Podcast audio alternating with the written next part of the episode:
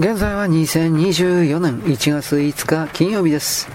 我々は本当に1999年のノストラダムスの第4言の通りに本来は滅ぶべき運命であったようです。これは回収された回避されたシナリオという言い方になりますが、1999年の頃になぜか知らないけれども、イスラエルの核ミサイル保有基地が核爆発を起こして、そしてそれを自国への攻撃と勘違いしたイスラエルが各方面におそらくは核ミサイルを発射した。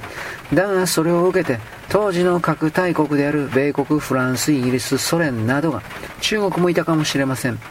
世界中のあちこちに自国の核ミサイルを一斉に発射してしまった。そしてそのことで大体は北半球が核の炎に包まれて放射能汚染により、人々は緩慢な死を迎え実際に死んだ。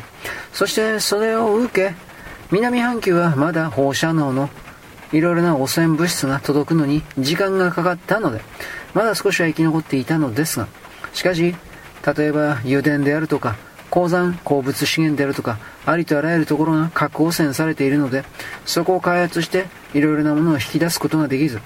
結局のところ南半球の人々も、だんだんと文明の度合いを落としながら最終的には死んでしまった、絶滅した、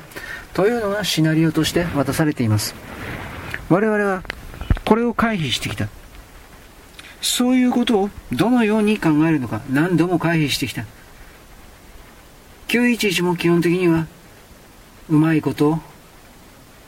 彼らの裏側から支配している人々のシナリオに乗せられるのであれば核戦争が起こってそのまま第三次世界大戦になっていた。そういうものを辛くも回避できた。それは私たち人類の英知によるものではなく私たちを生かそうとする大きな力が実際にあるからというこの理解をまず持たなければなりません。私たちは自分が傲慢であることを知らない。私たちは自分が無知であることを知らない。猿以下の存在です。まずそこから始めなければならないのだが人々はそれを正面から見つめない。自分が弱いと決めつけているからです。よろしく。